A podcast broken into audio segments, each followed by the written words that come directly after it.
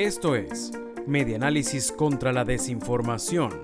Compartimos noticias verdaderas y desmentimos las falsas.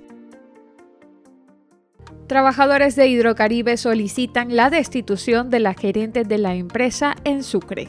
Este martes 22 de febrero, el Sindicato de Trabajadores de la Hidrológica del Caribe en Sucre protestaron a las afueras del Ministerio del Transporte, una sede prestada de la empresa, para manifestar su descontento con su gerencia actual, reseña Atarraya Oficial. Nancy Flores, secretaria general del Sindicato de Empleados de Hidrocaribe, afirmó que los directivos hacen caso omiso a los constantes reclamos de la clase trabajadora. La secretaria aseveró que es una empresa que está en el suelo actualmente y hay una negativa de que las autoridades no quieran reunirse con la organización sindical y sus trabajadores afiliados.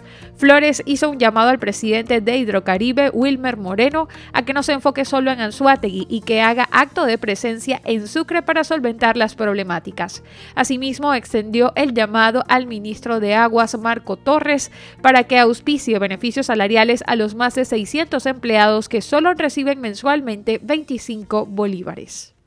Esto fue Medianálisis contra la Desinformación. Síguenos en nuestras redes sociales, en Twitter e Instagram. Somos arroba medianálisis e ingresa a nuestra página web www.medianálisis.org.